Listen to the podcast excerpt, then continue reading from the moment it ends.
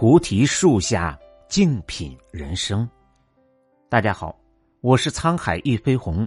今天跟大家分享的文章是：好好说话是最低成本的善良。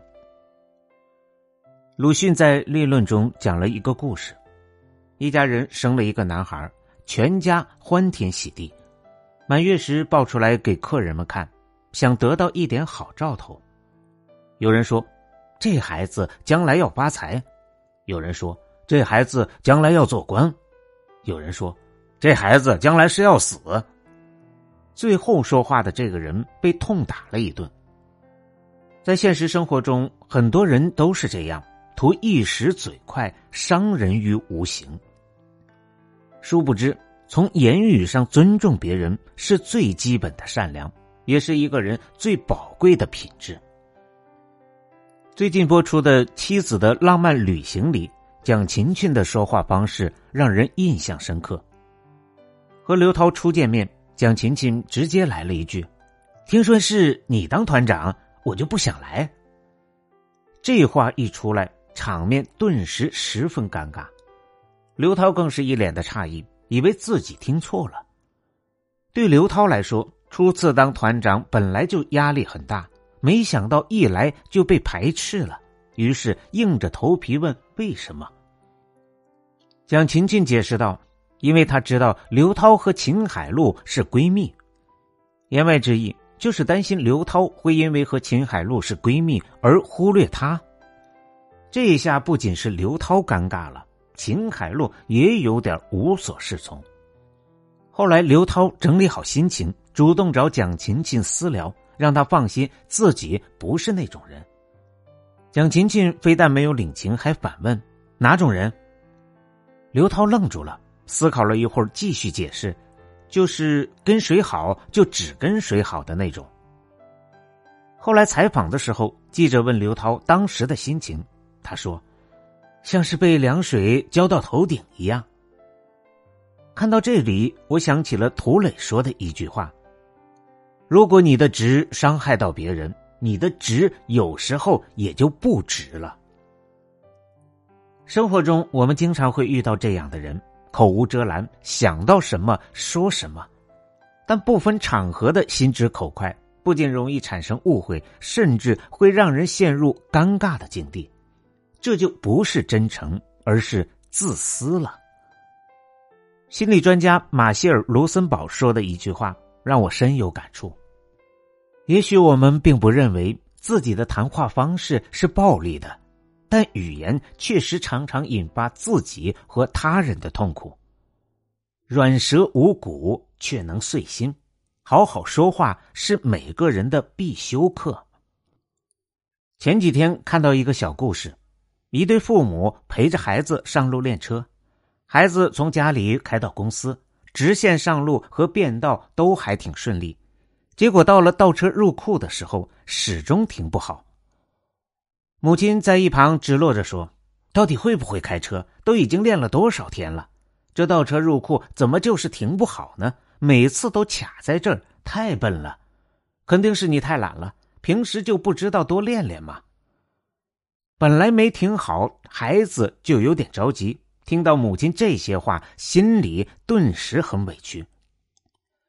才结束被教练骂的噩梦，结果上路还要被家里人骂，于是他很不耐烦的对母亲说：“能不能别说了？这样我更停不好了。”但母亲说：“你停不好，怎么还怪起我来了？”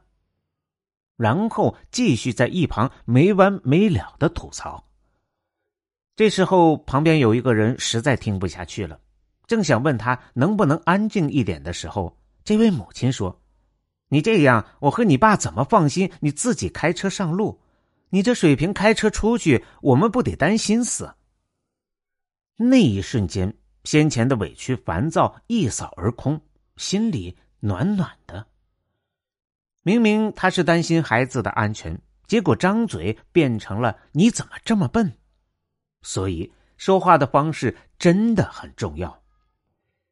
在《荀子·荣辱篇》中有这样一句话：“与人善言，暖于布帛；伤人以言，深于矛戟。”言语可以是一扇窗户，也可以是一把刀。在说话之前，不妨先问问自己，这一句话是否出自善意。如果是，那就心平气和的好好说。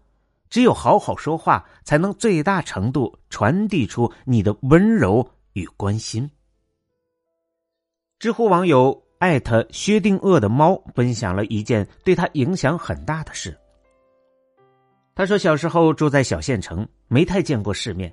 有一次和新交的朋友们去吃烤鸭，等餐期间，因为实在太饿了，还没等烤鸭上来，他就吃起了面皮。”当时桌上的人都用疑惑甚至鄙夷的眼神看着他，那是他第一次吃烤鸭。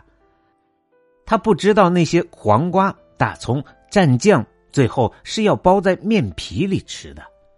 只有一个人说：“你也喜欢单吃面皮吗？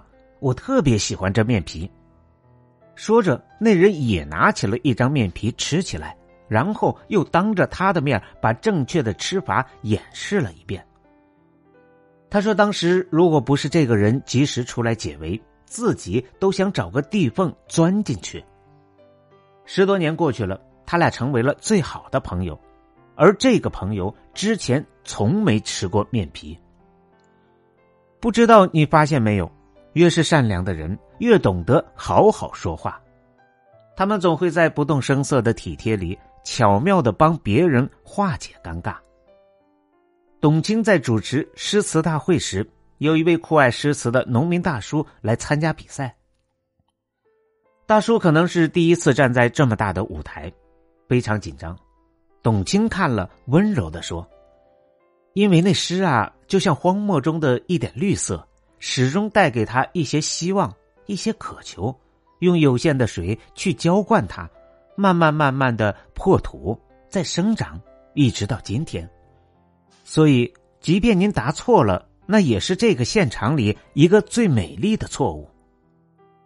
就这样一段话，既缓解了大叔的紧张，又让大叔卸下了心理负担，不担心答错了会难堪。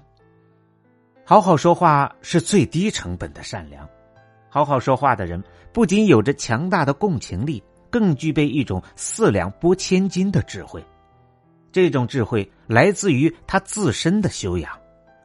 越是有修养的人，越懂得用心体谅他人的难处。这样的人，不管走到哪里，都会赢得他人的欣赏和尊重。古人说：“心存善念，方能口吐莲香。”只有内心和善的人，才会好好说话。说话是一门艺术，更是一门学问。面对不同的人，我们应该用不同的方式去说。